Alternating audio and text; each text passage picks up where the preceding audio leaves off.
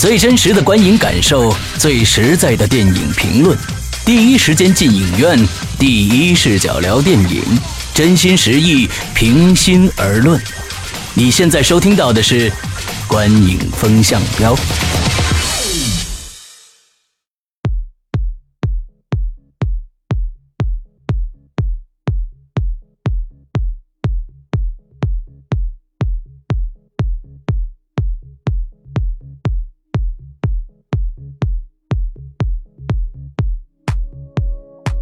听众，大家好，欢迎收听《观影风向标》，我是沈阳。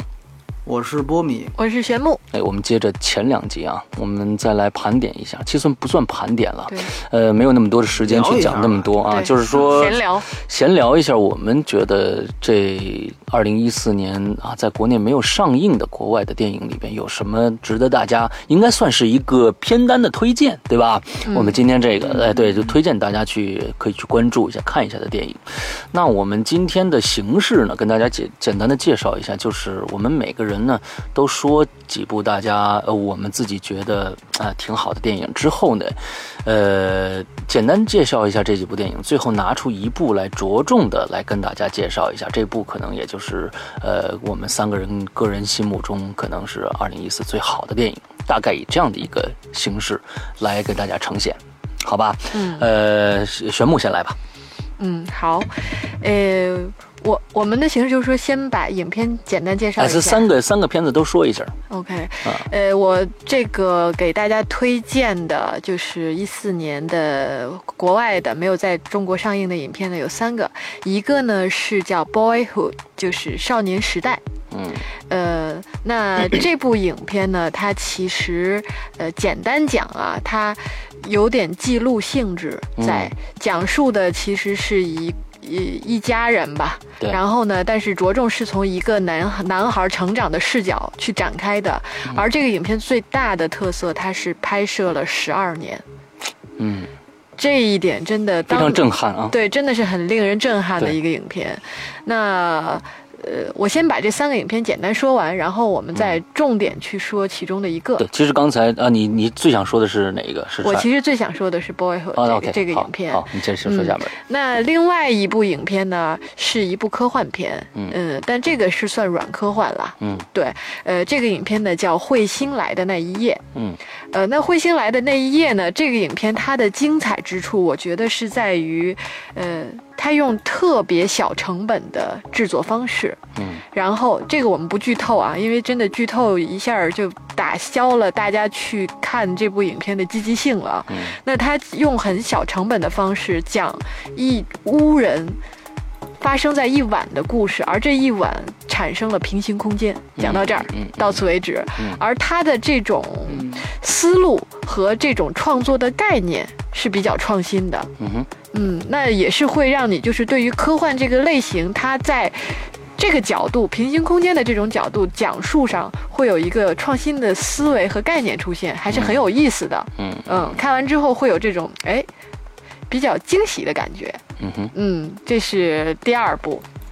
那第三部呢？其实也是我估计，呃，基本上我觉得只很多人都会看个看过了这部影片，就是大卫芬奇的《Gone Girl》消失的爱人。嗯呃，那这部影片呢，呃，我觉得也真的算是一部神作吧。就是它的从剧情的起承转合是相当的严谨又精彩，而且呢，在这个过程中又把人性剖析的是十分的深刻，把两性关系讲的呢也很也很微妙。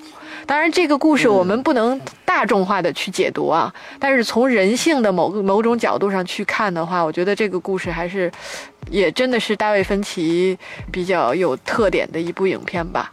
当时有一个探讨，我在《星际穿越》那期就好像说过，嗯就是其实当时在海外看过片子的人一直讨论芬奇、诺兰哪家强啊，当时用了一个流行语。嗯呃，如果就这两部电影比较的话，其实我们三个人都看过。其实因为《消失爱人》我，我我不打算做重点介绍，所以恰巧这部我们都看过的片子，可能就没办法着重聊，所以嗯其实还是稍微展开一点。对对对嗯就借这个话题吧。对嗯呃，大家觉得芬奇、诺兰或者说《星际穿越》跟《消失爱人》更喜欢哪个？那假如说真的是从剧情来说的话啊，那肯定是《消失的爱人》好看。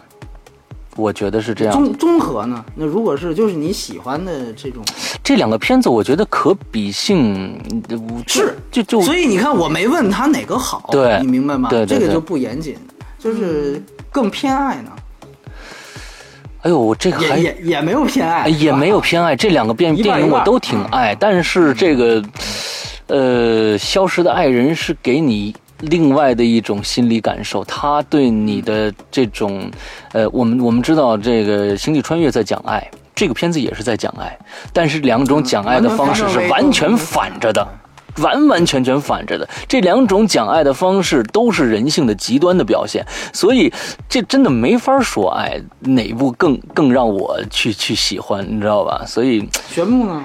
我还是喜欢《星际穿越》。就是因为我哦因为我更正能量对对，因为我觉得是这样啊，就是我其实当时看完《消失的爱人》，我看我是晚上看的，比较晚。那个影片看完之后，其实说是说说白了，我当天晚上就没睡好觉。嗯，所以某种程度上，我让我自己去对不对比这两部影片。如果从电影本身的层面来讲，真的都是很棒的作品。但是从我个人的感受上来讲，就是有点像，比如说，呃，我可以把它比喻成我在吃两道菜，就是一道是。就是这两道菜可能都很美味，但是一道是合我胃口的，我吃下去比较舒服；一道呢，就是它很好吃，但是吃完之后难受。就是是两种感受，所以呢，让我选择，我可能会选说我吃了会比较舒服的那个，就是这个《星际穿越》。嗯。OK，对，OK，我我我其实觉得就是呃两个电影，我我倒是真的都觉得，因为我还挺巧合的是，我是同一天嗯，在那个台湾看的这两个片子，啊。然后都是在电影院里面，嗯但是呢。星际穿越是七十毫米，特别大的那个银幕，嗯但是呢，这个控制，因为我想它是二 D 版，又是不是靠奇观打动你的，我随便找个影院就好，只要我时间合适。嗯结果挑的那个影院就是特别小的那种影厅，你知道吗？嗯然后，然后结果就一大一小，正好在一天下午发生。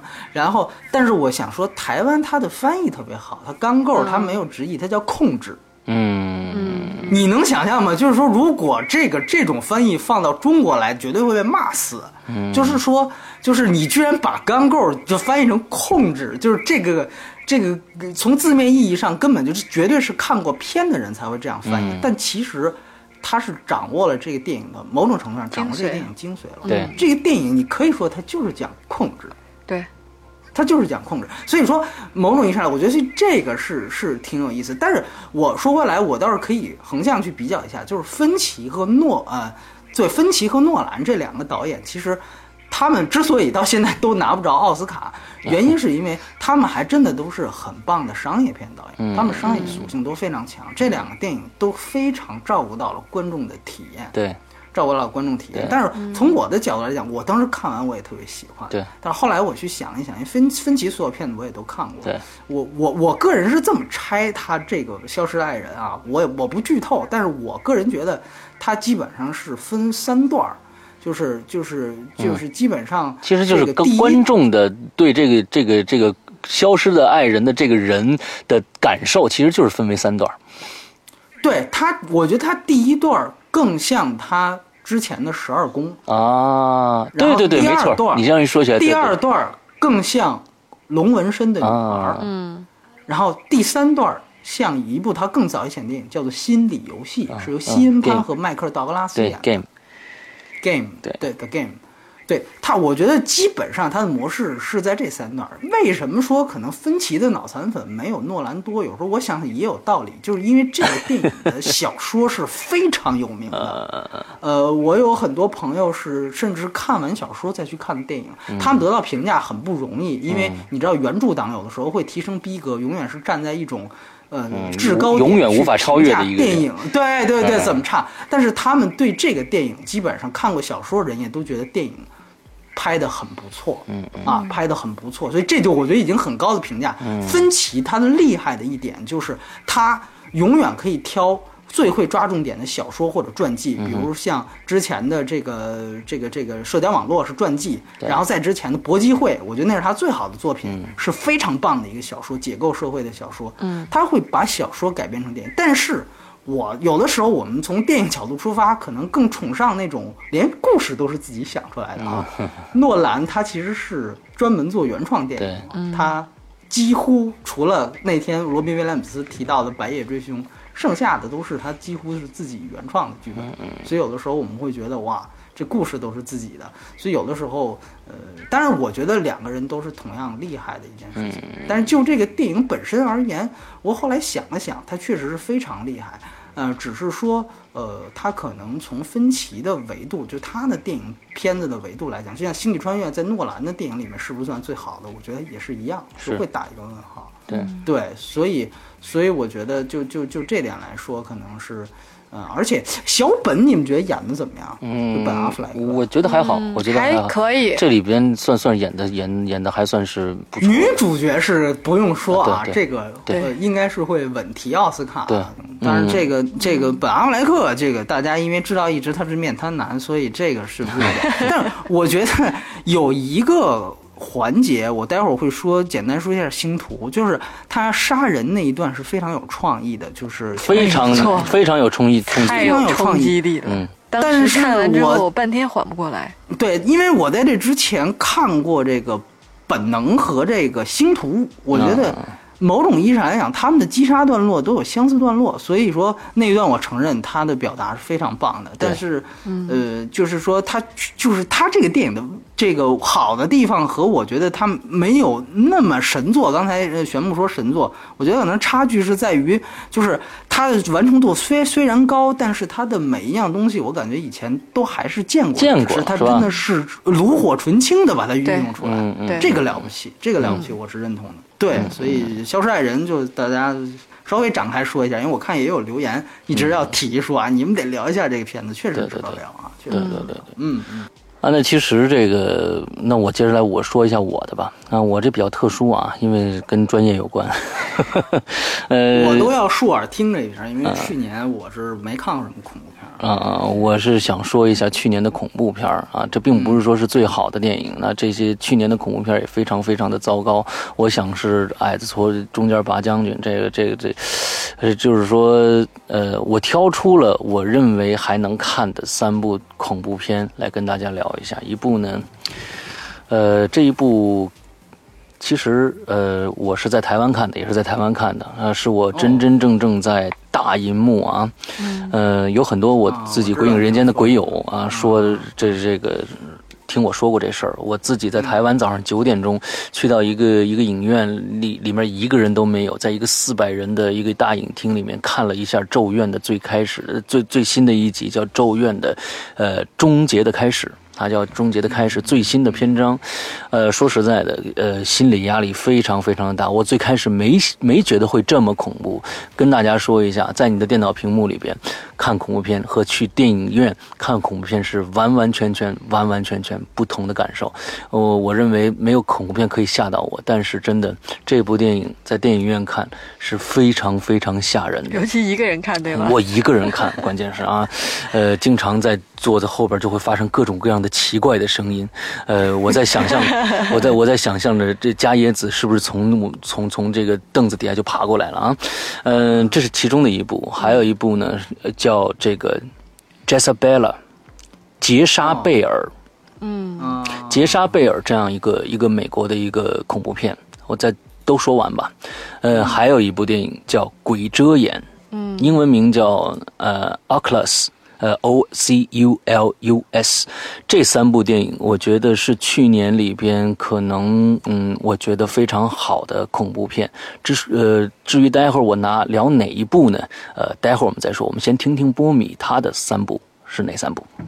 嗯，OK，呃，我是想说的三部其实都是英语片，因为这里我要注明一下，可能这不是我的世界十佳选择，因为嗯。两位肯定都知道我去了俩电影节，所以有这样的一个 bug 模式啊，就看了一些这个非英语、非华语的片子，嗯。其中是有非常多的作者电影的，所以没有办法拿到一起去谈。嗯，那么有一些片子我说了也没有用，所以今天我说的这三部都是能够已经出有缘了，缘，而且有中文字幕了。对，而且有中文字幕了，所以说我觉得这是非常重要。你像之前我两期谈过的这个《荒蛮故事》，我觉得很快会有，因为它已经入入选了奥斯卡的最佳外语片大名单，而且今年是大热门，它很可能会拿奖。嗯所以很快就会有评评审版的出来。那个如果两位喜欢，我们我们单独聊一期啊，《荒蛮故事》。还有一个就是《沉默的样子》，呃施洋那次看了《杀戮演义》一样的。啊，这两个是我真正自己个人十佳的前两名。但是呢，今天我就不说我说的三部呢，就是那俩还没圆，三部都有圆的。一个是这个《夜行者》，它是这个也杰克·吉伦夏尔主演的一个电影。嗯，呃，还有一个是《狐狸猎手》，这个是这查宁·塔图姆，还有绿巨人马克·莱弗罗，嗯还有史蒂夫·卡瑞尔孝信啊，三个人演的一个、一个一个片子。另外一个是《星途》，是大卫·柯南伯格的一个电影。就我记得戛纳那期大家有印象，说那放错了，大家想，哎呀，这导演什么意思？就那片子 啊，这个这三部电影现在都已经有缘了，所以我是希望着重那着重给大家推荐三部都是都是。算是美国片啊，都其实很都是英语片，而且都算是美国片，而且这三个明星颜值都很高，所以我觉得挺主流的三个片子。嗯嗯但是各有各的优势。我待会儿可能会，呃，因为《狐狸猎手》跟《夜行者》它其实都是讲美国梦的，它我觉得特别好拿在一起说，因为它是一个相当于正反打的关系，所以我会着重聊《夜行者》，然后捎带手的去说《狐狸猎手》。就是这 OK 样。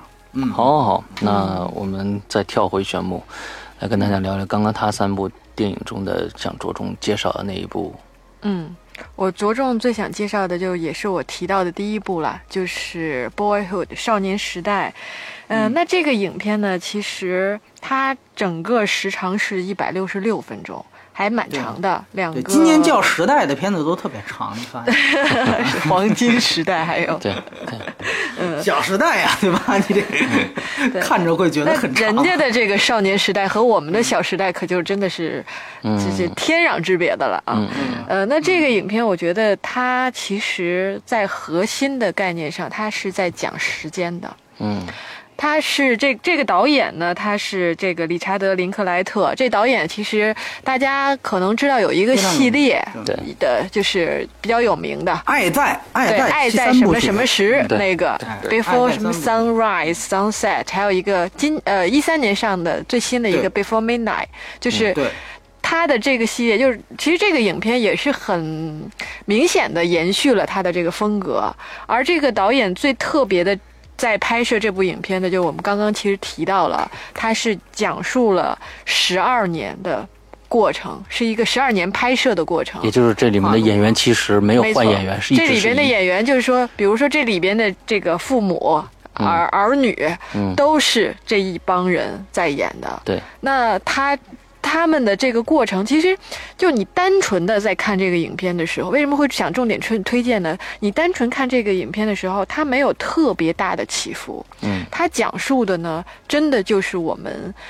就像看在看自己的故事一样的那种感觉，你身边在发生的一些事情，当然了，它是有一些文美国的文化背景、时代背景在的，呃，比如说跟九幺幺相关的，比如说布什的这个政府时代是怎么样子，比如说奥巴马的当选，就是它会伴随着一些时代的政治背景在后面，但是它是又用普通人的这种生活的视角，就他的那些故事呢，就比如说里边有父母的离异，有孩子这个成长中的很多的烦恼，就貌似对我们人生的这个过程中，当时是一个很大的事情，嗯。但是他讲述的方式呢又很平实，嗯。那这种冲击力，就是说你在感受的时候，你会觉得说，好像是在看跟自己比较相关的一些事情，而整个影片，我觉得最最让人能够有这种感触的地方在于，你会感觉到说，其实好像人生就是这样子的。嗯就是我们也许在就每个人在过着自己的生活。某一个阶段会觉得非常的凄苦。对，然后其实当这十二年这么短的时间内，在两个多小时的时间内，用他的这种方式一下就这么讲述出来的时候，你会有一种就是莫名其妙的震撼。嗯，然后会说哦，其实原来人生就是这样。那我们某种程度上不用太纠结，不用太在意很多东西，它能让你有一些感悟。而影片的最后的一个关键的一句话，我觉得真的是一个点睛之笔啊，嗯就是。他讲到说，我们现在其实大家都在谈的是说，我们要抓住时间住时间，seize the moment，就是我们一直在讨论这个问题，但是他从另外一个角度提醒了我们，其实是 the moment seizes us，就是其实是时间在抓我们，就他从另外一个维度，用这十二年的维度，就时间它其实是在那儿不动的，而我们是在这不动的一个大的坐标轴上嗯很存在的仅有多少年的生物而已。所以从这个角度反过来看，你这电影给人最大的启示就是别瞎折腾，好好活着，然后。抓你每一个时刻，在你的某每一个 moment 好好的活着就挺好的。嗯，所以这电影它本身带回来的这种给到人的一些感悟和意义，从这种角度上是很大的。它不是说在讲，我觉得上一期我们聊到波米提到一个，就是说，呃，电影讲故事是很重要的，但是呢，它不是唯一的。那这片子其实你要说它并没有讲多么就是波澜壮阔的故事，多其实其实它更更像一个非常非常短时间的 Truman Show，你知道吗？嗯，但一就因为他太呃施洋也看这片子看了，我看了，就他因为很平实，但是呢又很就是给到人的感触是很多的，所以我觉得这个影片是挺值得静下心来慢慢去看的。嗯嗯嗯，嗯，所以我来推荐这个片子。我我能我能表达一下我的看法，包括 OK 施洋也可以谈谈。就既然是都看过啊，我嗯这参与一下讨论。嗯这片子我特别巧，我在那个我是在那个蒙特利尔看的。嗯因为他那是法语区，你知道吗？那个那是一电影院，但是他那个是法语字幕，你知道吗？哦，哦，所以就比较崩溃。嗯但是还好，因为他说的还是英文。对，然后就是你没办法通过字幕去辅助了，然后有的时候就跟当时其实也算是也比较幸运，因为它其实是年初柏林，你这要说到就当时为什么很多人觉得《白日焰火》很差，包括那期我们做推拿的时候。呃，张海绿 C Mouse 他是在柏林现场的，嗯当时是一片嘘声。为什么？就是《少年时代》是拿了最佳导演，也是二等奖，但是《白日焰火》是拿到了金熊，是拿到了这个大奖。所以当时很多人就觉得简直不可思议啊！我能明白，就是这里面确实是有一个，我个人感觉或多或少会有一个辛苦分儿和这样一个概念的存在。嗯，就我一直会想，就是说，如果告诉你这个电影是用八十年拍成的，我天哪，那你是不是本身你就不可能嗑着瓜子儿去看它了？嗯就是好像是是有某种这样的东西存在，它是一个客观的东西存在。嗯那另外一方面，因为刚才其实玄牧说的，我觉得挺认同。我喜欢他的一点是，就刚才他提到的美国的政治背景，其实他就好像所有的政治背景都是用家庭的东西去演对去演化一样，它是一种以小见大。我觉得这东西很有意思，甚至你可以觉得从政治的角度、社会学角度，你觉得他家庭只是一个社会学的微缩模板而已，他讲的就是美国，就是就是美，就是这个这个动荡的这个十二年是怎么样的。哦，那也可以，我觉得这个以小见大他拥有，所以他是非常不错的。这从另外一方面，我觉得如果就记忆本身而言，它有一些标签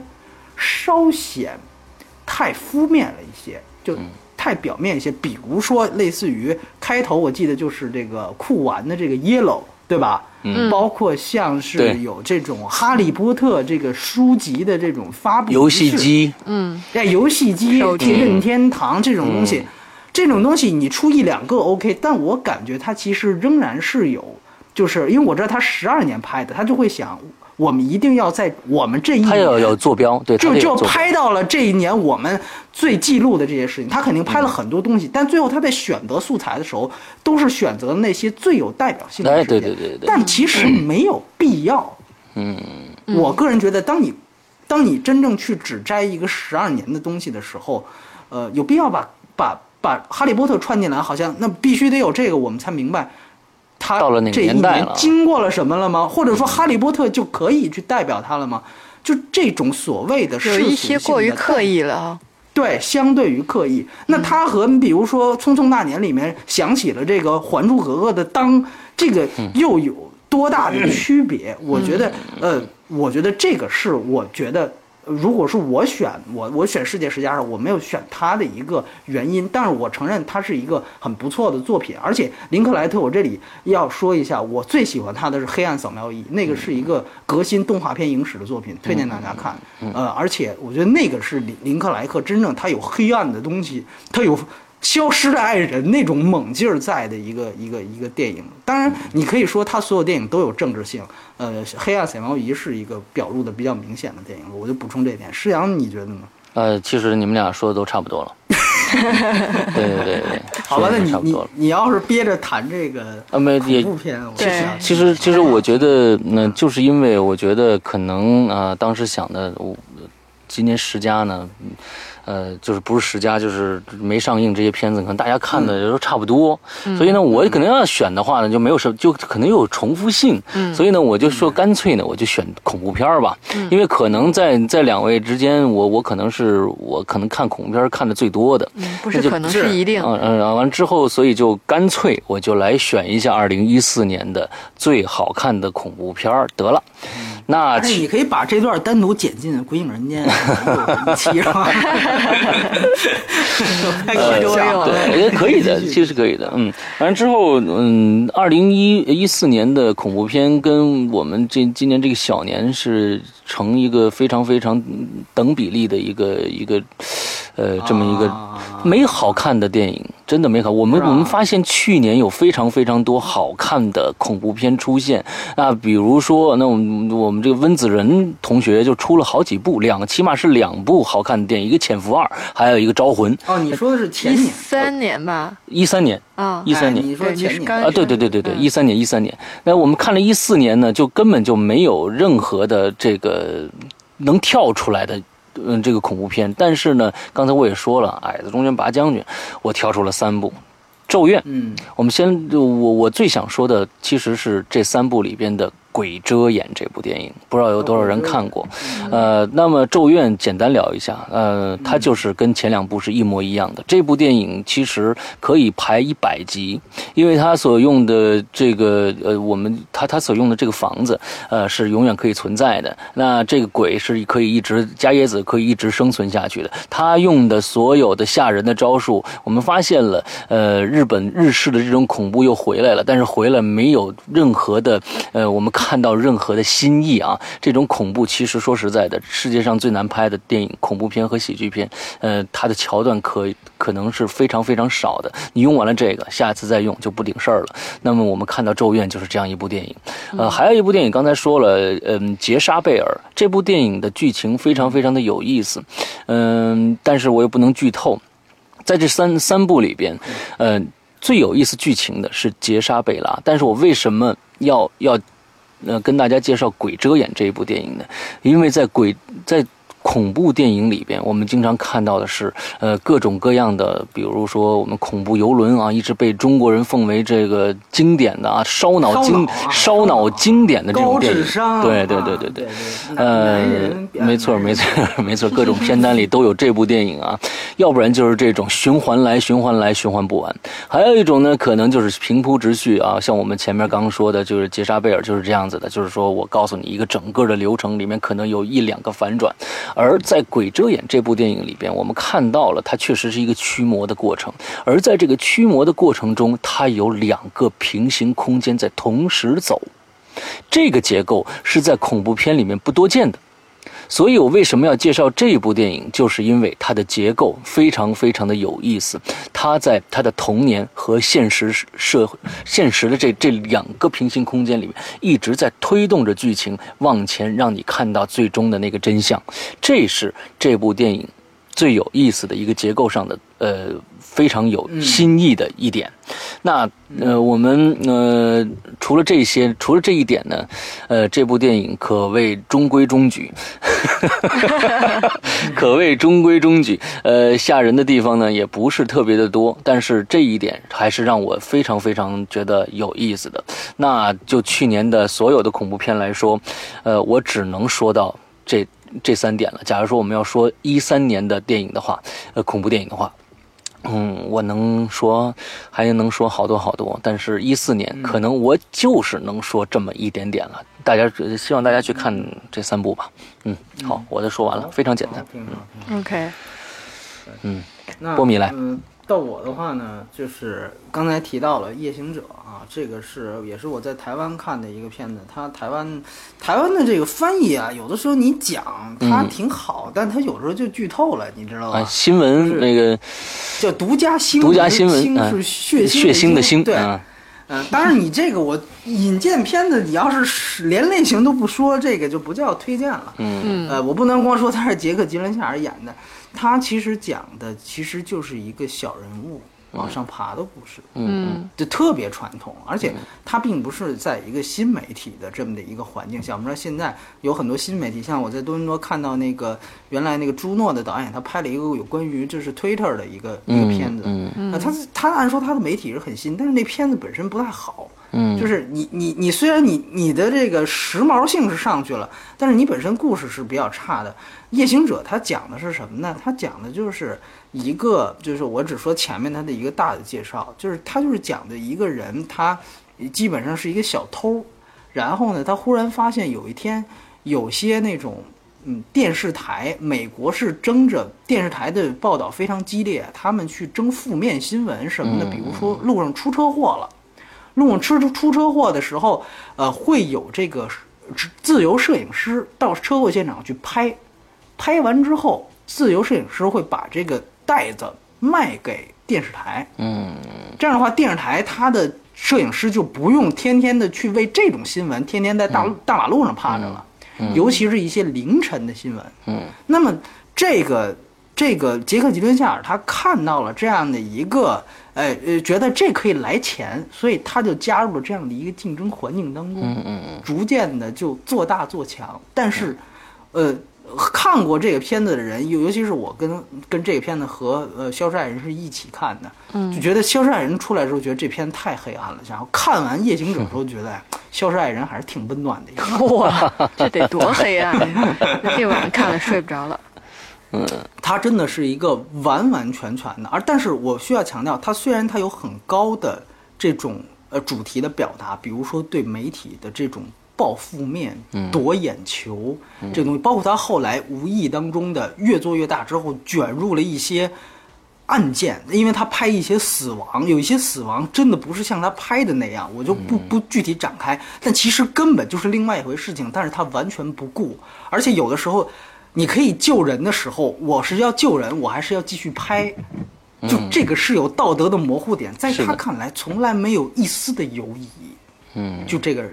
嗯，那么所以说是是讲述他的爬的过程，然后在这过程当中，我希望去告诉大家，这个电影实际上它的故事性是非常强的。嗯，啊，它的每一个它晋升的过程都是一个小都是一个小的事件的发生，每一个事件都非常有意思，然后促成了这个人物的转变，到最后的那样的一个程度。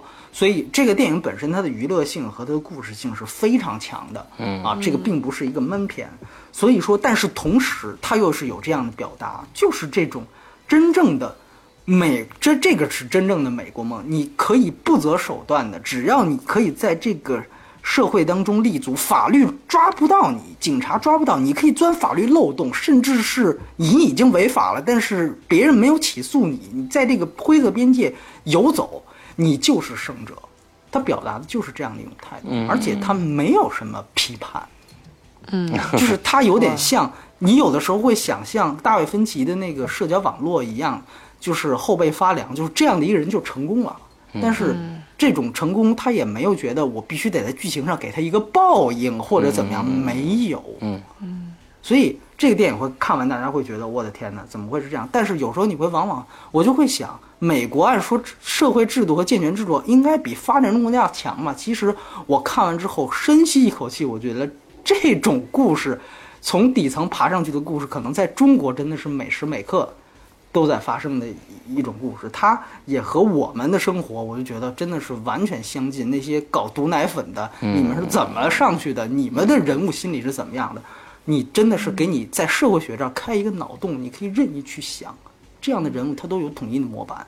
而与此同时，他不仅仅是通过吉伦哈尔非常绝对是蜕变级的表演，他从断背山那种小受到现在真的是完完全全发展成一个恶棍，这个真的是他就像小丑一样，就是非常的不容易。同与此同时，他的摄影、他的这个这个音乐、他的配乐是詹姆斯·牛顿·霍华德。这个呃，这个实际上应该知道，这是蝙蝠侠、黑暗骑士三部曲的这个联合配乐之一，跟汉斯季默，他是一个管弦乐大戏的一个非常棒的一个配乐师，在这里面完全颠覆了他以往的这种配乐风格。结合上这个电影的摄影师是这个这个艾斯维特，他是呃血色将至的摄影师，非我就认为是可能是最棒的一个摄摄摄影作品。他真正淋漓尽致的把 L A。洛杉矶这个城市，你完全没有见过这个城市的肮脏的一面、污垢的一面，通通的给你解释出来。他的 L A 这个电影城市的洛杉矶和马丁·西克塞斯的纽约和出租车司机的纽约，你要是联合在一起看的话，我相信你觉得美国你没有什么可以向往的东西，你知道吗？真的是完完全全的另另外一种维度，而且它的所有的景物。对于人的这种戏剧的张力，真的是非常非常棒。我觉得它的完整度是非常高的一个电影。那与此同时，我说要捎带手说一下《狐狸猎手》。《狐狸猎手》是另外一回事。这个人，这个故事是讲美国梦如何从一个小人物爬到大，而《狐狸猎手》是讲一个大人物如何毁灭掉。嗯，他讲的是从上到下的这样一个故事。最后，他讲的其实是美国梦的死亡。是讲一个类似于像呃王思聪这样的一个角色，呃，这个比喻有点不太恰当，就是他他是应该富一代吧，哎，但是已经非常的孤寂和无聊的一个人。那么他和他，因为这是一个其实是一个运动题材，但其实本质上又不是，它这是一个根据一个真事儿去改编的，是他们组织了一个这个摔跤队去奥奥运会，美国奥运会不是美国的体育不是举国体制嘛，是需要。私人的富人富富翁去赞助的，这个富翁就赞助了这样的一支队伍，结果就讲他跟这这支队伍的训练的故事。这个电影，希望大家如果要去看的话，做好一些心理准备。它不是一个太强故事性的电影，它用更多空间的构图，更多去展示这个人物的孤寂、孤家寡人，去去通过这个方面去最后推动最后那样的一个结局的爆发。呃，我觉得是是也是非常棒的一个一个电影，但是它不是娱乐性，可能就相对来说差一些。这里特地特别要提提一下史蒂夫·卡瑞尔演的这位大亨，啊，他完完全全没有任何喜剧的影子了。所以我总是说，如果说罗宾·威廉姆斯是有《死亡诗社》，吉姆·凯瑞有《楚门的世界》的话，我觉得吉呃史蒂夫·卡瑞已经有拿得出手的作品了啊。他虽然也通过那个一些的。就是画呃道具，把他那个鼻子变得更大，但其实他的表演是非常重要的，嗯啊，所以我觉得某种意义上来讲，他跟呃这个这个夜行者真的是都是在讲美国梦，而且都不是太正面，都不是太，但是你会通过虽然是讲的美国的事情，你会想到很多每个社会每个社会发生发生的这样的问题，我觉得所以这个是我觉得呃如果说。去年有什么能够让大家看的电影？另外，我补充的就是，因为马上到奥斯卡了嘛。嗯，对对。刚才其实提到了，对，我们提到的很多片，因为今天奥斯卡的一个非常重要的前哨战，就是制片人工会奖刚刚公布了他的十个最佳影片的提名，这个基本上会和最后奥斯卡的最佳影片提名是出入不大的啊。这十个电影就有刚才我们聊到了很多电影，包括刚才玄牧提到的《少年时代》，嗯，包括《夜行者》，嗯，《狐狸猎手》。消失的爱人，嗯，还有呃，布达佩斯大饭店，我不知道大家看没看了。啊？那个我觉得是稍显过誉的一个电影，我个人觉得，嗯，还有一个鸟人，一个爆裂鼓手，嗯，模仿游戏，模仿游戏我我看了，这个当时多伦多那期聊过，《美国狙击手》，这是克林特·伊斯特伍德的电影，到现在还没有圆啊，大家应该持续关注。他可能是让那个那个库珀，就是美国骗局的那个、那那个男主角、嗯啊，布拉德利·库珀可能会拿到影帝，有可能是这样的一个。然后还有一个万万物理论，是霍金的那个传记片，嗯啊，可能最后他们说有可能会加进一部那个叫叫萨尔玛，因为那个片子是马丁·路德·金的传记片。啊，哦，奥斯卡呀，因为他这个你要是说没有这么一部黑人的片子，他可能不高兴哎，没错没啊，错，所以说可能。很他们也有显显哎，也也有主旋律，你而且你想想，这个马丁·路德·金啊，这个你你拍的就屎一样，你也得给我来一提名嘛，对吧？就这好像是这种感觉。我们知道就跟去年年那个对为奴为一样奴十二年，十二哎，为奴十二载，所以说，呃，今年看看。但是我我个人看扫一遍，刚才大家其实说到这些电影，其实也是一四年的电影，很多都是很不错的片子，然后其实就直接顺到接下来的奥斯卡了。嗯。所以说，不知道我们到时候有没有机会去聊奥斯卡。如果没有的话，其实基本上也就是这些片单，嗯。OK 是吧？OK 对所以我觉得大家可以，我一半以上都有缘了，然后另外一点点会，嗯，很快也会有缘。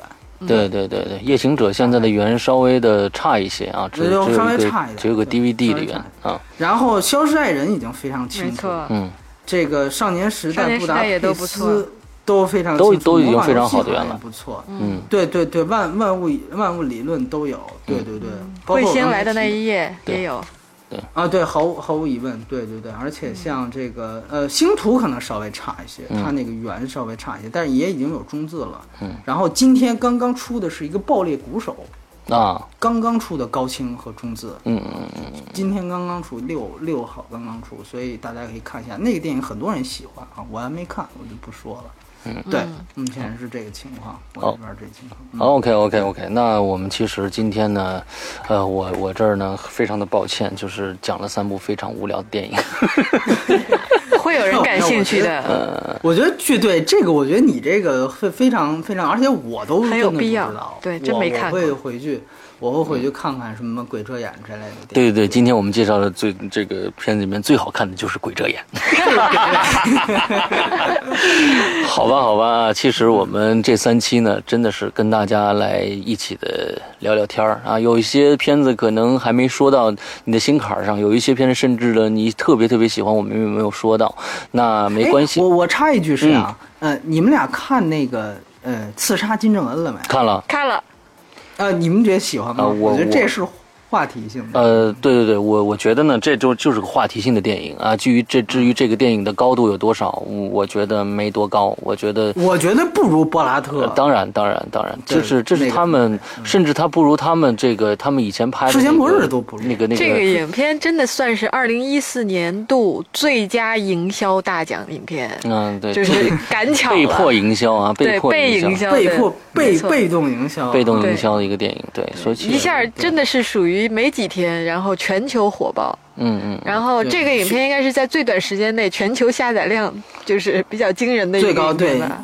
对一天好像一千五百万的人次嘛。对对对，也有很多也有很多听众让我们讲这部电影，这个这部电影我们也就不讲了啊。大家其实那些事儿也 都知道，就是看个热闹。看个热，这就真是看个热闹。而这个热闹呢，是我觉得就是是那种呃无厘头的那种八十年代港台片儿的那种，就是那种桥段。对，就是美国喜剧，然后对我觉得从美他国人的角度对对对另外一个国家的一个认知。对，但而且他最大的问题是他那些屎尿屁的东西和他这个政治政治层面根本就不挂钩。没错，没错，没错。他的很多那种下三滥的东西，就是完完全全停全留在那个和层面了。